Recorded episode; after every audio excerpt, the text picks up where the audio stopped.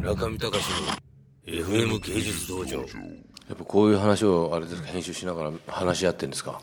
そうですね、まあ、よくこういうなんか怒りを僕、あの深夜の電話でぶちまけられたりとかよくしますよね。それ中川さんどういうふうに受けするんですかこういうのは？いやもうまあ一方的にちょっとそれは聞いてくれるしかない感じですけどね。いやでも実際も実際もねそうじゃないですか。例えばあの中川さんっていうのは、うん。すごいやっぱアニメのムックとかそういうの作ってる人なんですよ、うん。ところがなんかアニメ業界ってやっぱり評論って全然育ってないんですよね、うん。アニメ業界ってやっぱりすごく御用媒体体質なんですよね、うん。で制作会社とかが必ずチェックして批判的な言説っていうのは全部チェックされて NG になるわけですよ、うんでそれでも全部そこに逆らうともうあの絵を貸してもらえない。つまりでやっぱ成立しなくなっちゃうわけですよね、うんでそういうの業界でこう延々とやってきていてぬるいものばっかりがこう溢れていってるっていう。でそれで結構だんだんあの売り上げもこう右肩下がりになってきていてこれがなんか出版不況のせいとか最近こんなもの売れないよみたいなこととかって言ってるのは結構僕自業自得だと思うんですよで例えばこの思想地図にこのアニメに関する座談会に載ってますよね。やっぱりこれぐらいのことをアニメ雑誌もやるべきだと思うんですよせめて。ただねそのアニメムック内におけるそのなんていうかなそのアニメムックを作る時のその批評が載せられる載せられないっていう問題に関して言うと多分やっぱりまあもちろんアニメ業界の方のまあ版権元の問題っていうのもまあある場合もあるけれど結構ですね僕がもう自分がアニメムック作ってての実感として思うのはやっぱりその本を作る側の企画能力がなくてでそれでしっかり版権元にもうこれこれこういう批評的が意義があって大事だからこれは絶対やるべきだっていうそういうなんていうかなきちんとした企画力とプレゼン能力と、まあ、それからあと情熱ですよね。でそれをしっかり持っていれば意外とあの作れちゃったりするんですよ。で、え実際ちょうど、まあ、宇野君も一緒に作ったあのコードギアスについて、まあ、コードギアス反逆のルールーシっていうアニメがありましたけどちょうどこれサンライズのアニメだったんですけどについての本をちょうど去年「クリティカルゼロっていうタイトルで、まあ、批評ムックを作ったんですよ。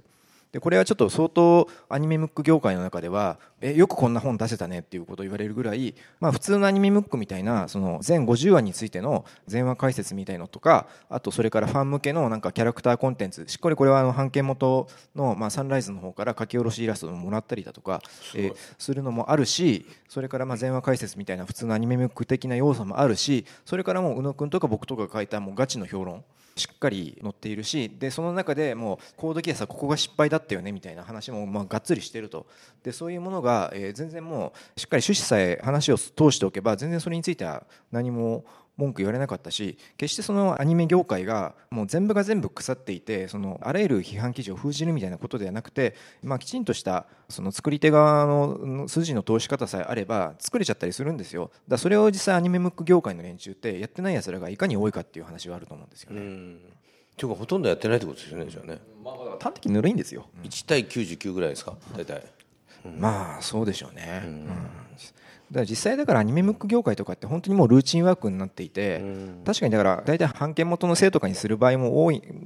でそれで作りたいものが作れないねって言って愚痴ってる連中多いんですけれどやっぱりそれを言ってる連中がやっぱり本当ぬるいですわ、っていう感触を僕なんかはちょっとまあ長年アニメムックを作ってて思っているところですよね。クリティカルゼロ。そうです。基礎者という版元から出ている。基礎者樹木の樹にそうです。思う。想像力の層想像力の層でまあ、これは相当表紙から中身から相当コンセプチュアルに作っているのでぜひコードギアスご覧になってた方はぜひお手に取って。谷口五郎宮台真司すごいですねこれ。谷口五郎宮台真司もあるし、えそれからあと、ね、竜騎士07さんと脚本家の大河内一郎さんの対談と何ですか僕竜騎士ゼロなんてごめんなさいあ知らない。えっ、と日暮らしの頃に